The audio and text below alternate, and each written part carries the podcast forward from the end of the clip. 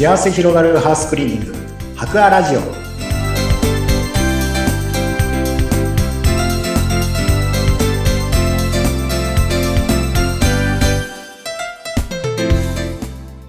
こんにちは。株式会社博アの糸井健二です。こんにちは。インタビュアーの山口智子です。糸井さんはい、この番組では毎回ハウスクリーニングにまつわるいろいろなお話をしているんですが、今日は実はちょっとお知らせがあるそうですね。はい、えー、今日そうなんです。実はですね、1月の、もうちょっと前になるんですけれども、1月の22日、今年の1月の22日にですね、あの、この白亜の創業者である私の父がですね、あの、亡くなりまして、えー、そして、えー、無事、葬儀等々も取り行って、えー、いったという、まあ、ある意味、白亜の一つシンボルだった、この番組にも以前出ていただいたことあるんですけども、その会長がちょっと、まあ、旅立っていかれたっていうことが、まず、あの、大きな、年明け早々に白亜に起こった大きな、あの、出来事だったので、ちょっとご報告をさせていただきます。そうだったんですね。もう今年に入って本当すぐだったんですね。そうなんですね。もう本当に、に、に、年、忘年会とかに呼ばれて行ってるぐらいだったんですけど、年末は。まあ、ただまあ、ずっと体はもう調子悪かったんですが、まあ、本当飲むの好きだったもんですから、そういうところにはもうホイホイ行ってて、まあね、はい。まあ、年明けてから急、まあ、ちょっとガタガタっていう感じでしたね。ああ。ね、以前ご出演いただいた時には、その創業したての頃のお話とか、はい、いろんなハウスクリーニングへの思いとかを語ってくださいましたよね。はい。うん、いかがですか？今、ね、なかなかまだ気持ちも落ち着かない時だと思うんですけれども、糸井さん、お父様のことで今、振り返ってどんな風に感じていらっしゃいますか？そうなんですよね。あの、もう、今までいるのがある意味当たり前と思っていたもんですから、ちょっと、こう、いないっていうことが、なんか、今一つピンとこないというか、正直言いまして、いうのは本当あるんですけれども、ま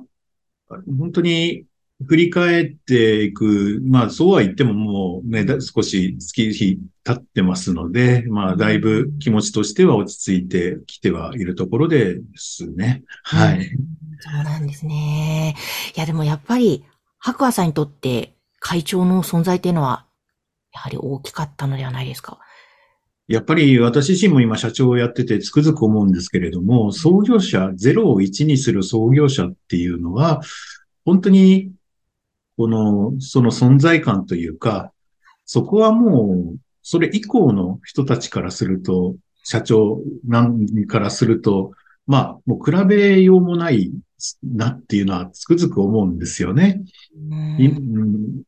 ちょうど今の大河ドラマであの、家康の話やってますけれども。はい。まあ、二代目の秀忠がね、あの、主人公になることはおそらく多分ないわけで、ドラマでですね。やっぱり創業者っていう存在っていう、こう、0を1にするっていうのは、まあ、ある意味すごく特殊だなって、つくづく思いますね。はい。ですよね。0を1にまずした方ですもんね。うんえ、なんか、こう、これまでいろんなことを教えてもらったとは思うんですが、こう、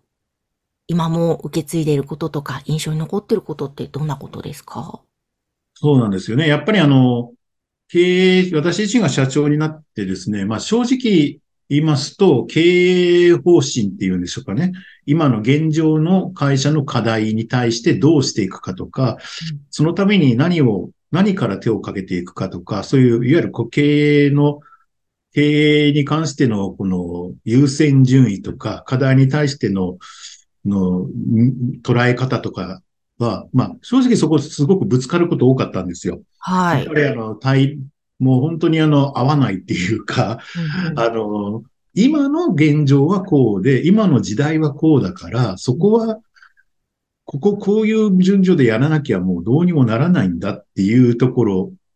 それに対して、まあ以前はこうだった、俺、自分大きくするときはこうだったんだ、みたいなところで、そこ、そういうところでぶつかることはすごく多かったんですよね。うん、ただ、不思議と、なんて言うんでしょう、あの、未来に向かって、えー、こういうふうにしていこうと、会社をこんなふうな会社にしていこう、事業をこうやって伸ばしていこう。みたいな話に関しては、すごくそこは馬があったというか、はい、あの、一致していたんですよ。うん、まあ、具体的に言うと、本当にあの、ただの、あの、ハッパーっていうのはハウスクリーニングがメインの会社なんですけども、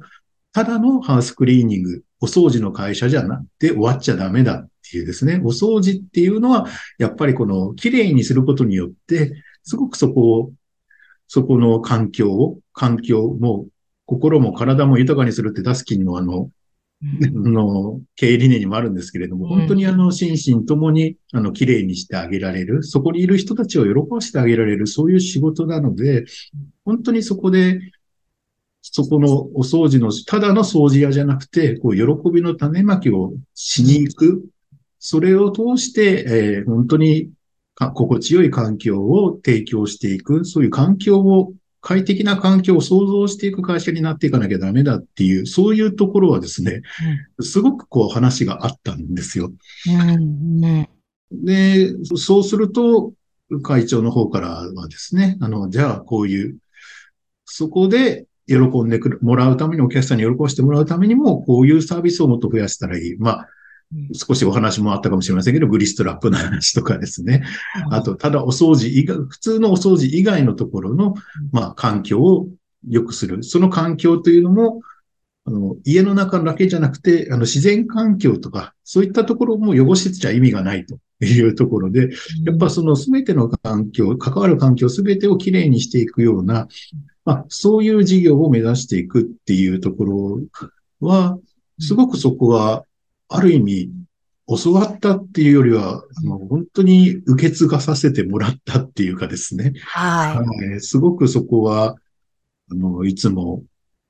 いつもいつもあの、現実、現実の話してると結構あの、喧嘩っぽくなってたんですけど、いつも。うん、そう話すときですね。ただあの、そういう将来のこう事業設計っていうんでしょうか。うん、今後の事業展開をどういうふうにしていこうか、みたいな話になるとですね、すごく二人でよく盛り上がって、で、私がこんなことをやろうとしてる、こうしていこうと思ってるなら、それいいじゃないか、こうし、もっとこうしよう、ああしよう、みたいな、こう、お互いに乗っかり合いながらですね、なんかやっていけるような、なんかそういう、すごくそういったところは一致してましたんで、なんか、あの、ありがたか、あの、素敵な考えを持って、それを、その理念でこの会社を、ハクアという会社を作ってくれて、そして、えー、やっぱりしっかり組織と、あの、これ大きな、まだまだですけれども、大きい会社にしてくれて、そしてそれをこう受け継ぐことができたっていう、もう何よりもこのハクアという会社、その思いで作った会社を残してくれたっていうのが、やっぱり一番大きな、あ私にとってはですね、まあ一番大きな、残してくれたものとして一番大きなものだなっていうふうに思ってますね。もうなんか、いいですね。0から1にした会長、そしてそれを受け継いだ2代目、糸井さん。本当に、こう、命はね、今、体はないけれども、絶対どこかできっと見守っていて、あ、しっかりやってるな、なんて今も。そうですね。いろいろ文句言ってるかもしれないですけどね。あそう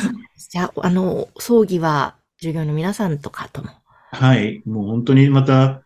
まあ本当にやっぱり交流範囲が広かったもんですから、まあ本当にありがたい話で、このご時世ですね。あの、うん。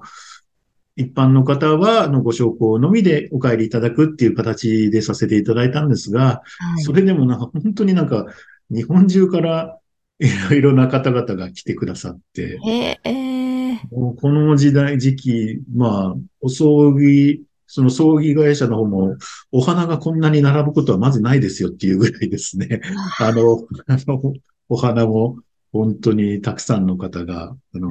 評価して、を出していただきましたし、はい弔問の方々も本当にもう何百人で、ね、本当に来てくださったっていうところが、本当、まあ、賑やかなのがすごい大好きだったんで、んまあ、喜んでたんじゃないかなと思いますね。まさにお父様がその喜びの種まきをされた、その結果がそういったね、最後の場面にも現れているんだろうなと思うんですが、いや、そしたらじゃあ、ますますこの白はこれから糸井さん引き継いでよしという思いも今あるんですかね。そうですね。やはり、それを具体的に0を1にはしてもらえたので、その1を2、3、4にしていくのが、まあ、私の仕事だ、使命だというふうには思っておりますので、うん、えー、ますますそこを本当に力入れて取り組んでいきたいなと今考えているところでございますね。はい。とところで今日はちょっとね、あの、悲しいお知らせではあったんですけれども、でもしっかりとそのお父様の意思は今も受け継がれている、そのハウスクリーニング白亜、ぜひ気になるなという方は番組の概要欄にホームページ掲載しておりますので、ぜひお掃除のご相談なさってください。糸井さん今日はありがとうございました。ありがとうございました。